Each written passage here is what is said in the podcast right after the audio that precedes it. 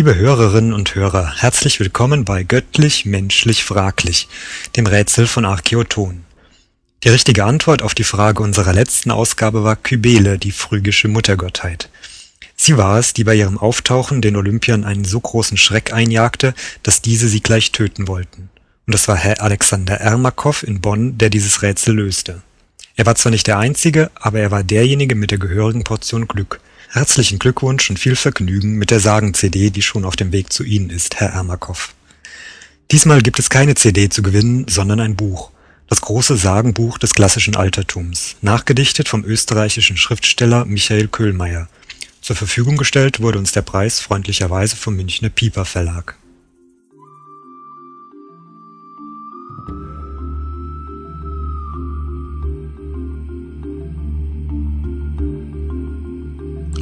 Unsere heutige Geschichte ist eine traurige. Mir selbst geht sie, seit ich sie kenne, sehr ans Herz. Es mag sein, dass andere Figuren in der antiken Mythologie mehr leiden mussten, etwa die arme Halbwille Medea, die verblendet vor Liebe alles verlor, erst den Vater und die Heimat, dann den Geliebten und schließlich den Verstand. Oder auch Niobe, der an einem einzigen Tag alle ihre 14 Kinder geraubt wurden und die seither ganz Tränen ist, wie es der französische Dichter und Ganove François Villon einst im 15. Jahrhundert ausdrückte es mag also sein, dass andere mehr ertragen mussten und zudem auch nicht mit der Erlösung aus ihrer Qual belohnt wurden. Und doch bewegt mich die Geschichte mehr, die ich Ihnen heute erzähle. Es ist die Geschichte einer Unschuldigen, die nichts, aber auch gar nichts getan hat, was die auferlegte Pein gerechtfertigt hätte. Die Legende beginnt in einem erhabenen Hain, in einem heiligen Wäldchen also. Dort tat unsere Heldin, ein junges, schönes Mädchen, Tochter eines Fluchsgottes, Dienst. Sie war Priesterin der Hera und erfüllte ihre dadurch anfallenden Pflichten stets gewissenhaft und voller Hingabe. Denn sie hatte sich selbst, das berichtet jener Herr Köhlmeier, dessen Buch es heute zu gewinnen gilt, aus Sympathie und Loyalität der Gottheit geweiht, aus, und widerspricht der Dichter, Mitleid für diese Göttin, die ja von ihrem Gatten Zeus so oft, so schändlich betrogen wurde.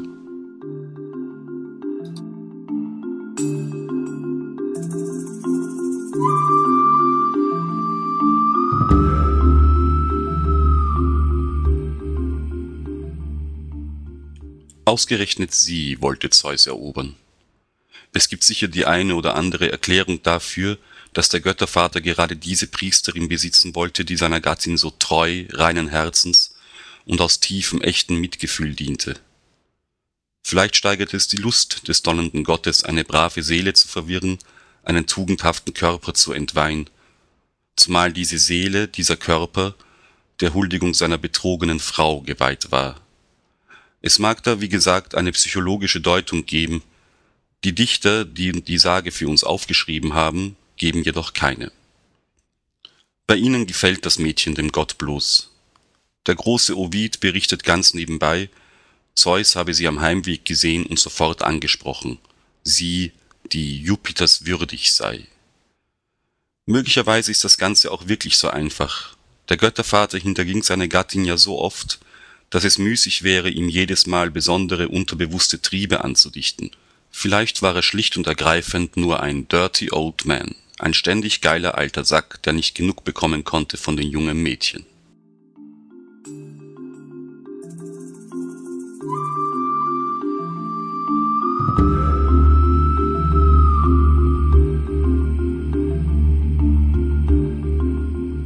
Unsere Heldin jedenfalls floh vor Zeus und seinem Begehren, und er, der göttliche Schürzenjäger, ihr hinterher.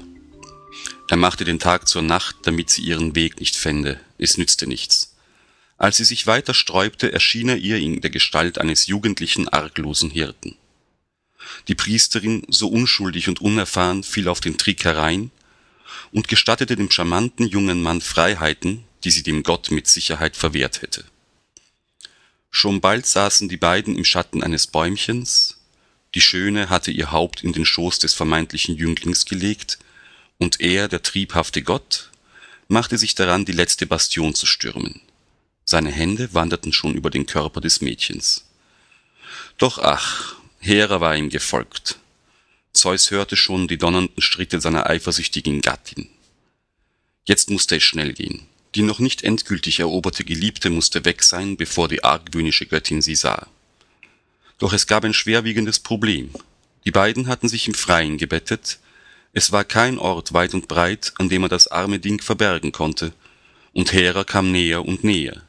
In allerletzter Sekunde verwandelte der Gott die junge Priesterin, die nicht wusste, wie ihr geschah, in ein strahlend weißes Rind. Ovid schrieb, auch als Kuh ist jene noch schön. Und wenn ich nicht im Innersten ahnte, dass der Dichter ein feinfühliger Mensch war, würde ich ihm unterstellen, er verhöhne das arme Mädchen, das so zum Schaden auch noch den Spott hätte.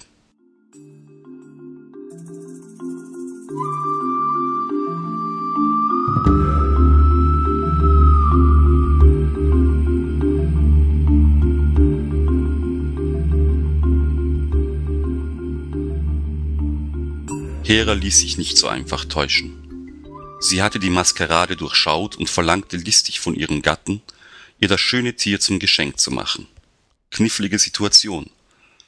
Gibt Zeus seiner Frau die Kuh, vergibt er sich bis auf weiteres die Chance, sein Ziel bei der Priesterin zu erreichen. Enthält er hingegen Hera das Geschenk vor, schürt das ihre Eifersucht nur noch mehr, und auch dann wird sich wohl nicht so bald eine Möglichkeit ergeben, das Mädchen ungestört zu besitzen und zu genießen. Er grübelt kurz, zaudert wenig und liefert schließlich die Kuh aus. Der Göttin war das natürlich noch nicht genug. Sie wollte, nein, sie musste unbedingt verhindern, dass sich Zeus diesem verzauberten Mädchen jemals wieder nähern kann. Hera beauftragte deshalb den Riesen Argos, die Kuh zu fangen und zu bewachen. Argos oder Argus hatte hundert Augen, von ihm kommt übrigens der Ausdruck von den Argusaugen, mit denen man alles, was einem wichtig ist, unaufhörlich und unermüdlich unter Beobachtung hat.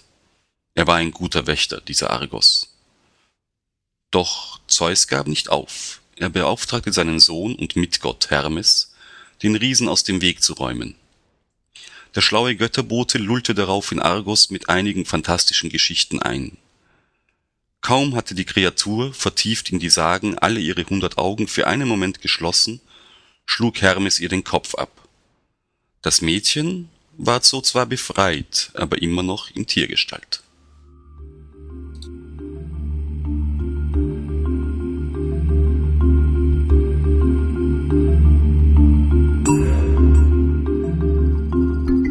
Hera aber gab sich ebenfalls nicht geschlagen.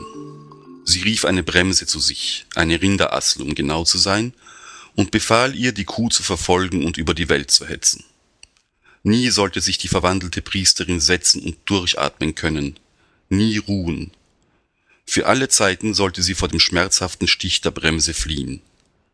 Und das arme Mädchen in Tiergestalt floh, rannte nach Asien, der Bosporus, zu Deutsch die Ochsenfurt erinnert heute noch an sie. Doch auch in Asien fand sie keine Ruhe.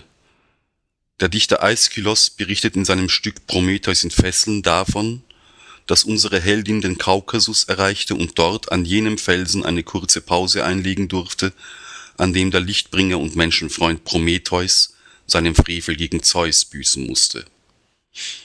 Und da unterhielten sie sich dann, er in Ketten an dem Berg geschmiedet, sie in ihrer unglücklichen Rolle als Rindvieh.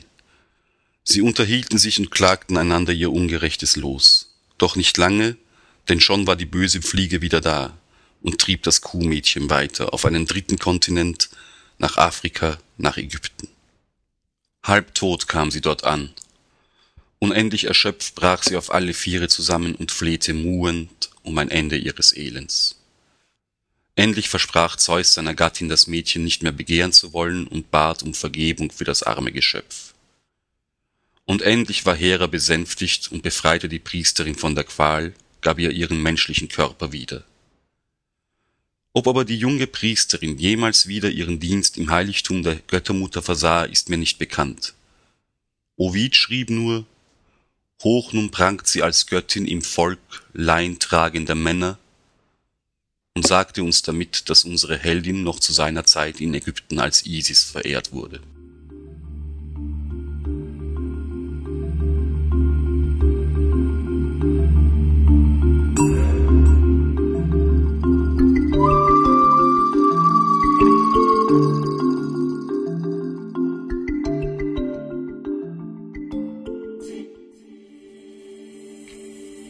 Wie heißt dieses arme Mädchen, das so sehr unter Heras Eifersucht leiden musste, obwohl sie doch gar nichts angestellt hatte, ja nicht einmal daran gedacht hatte, etwas anzustellen? Senden Sie die Lösung bitte bis Freitag, den 28. September 2007 per E-Mail an redaktion@abenteuer-archäologie.de. Und besuchen Sie auch unsere Website www.abenteuer-archäologie.de. Erfahren Sie dort das Neueste aus der Welt der Archäologie, werfen Sie online einen Blick in die aktuelle Ausgabe unseres Magazins und stöbern Sie in unserem umfangreichen Archiv.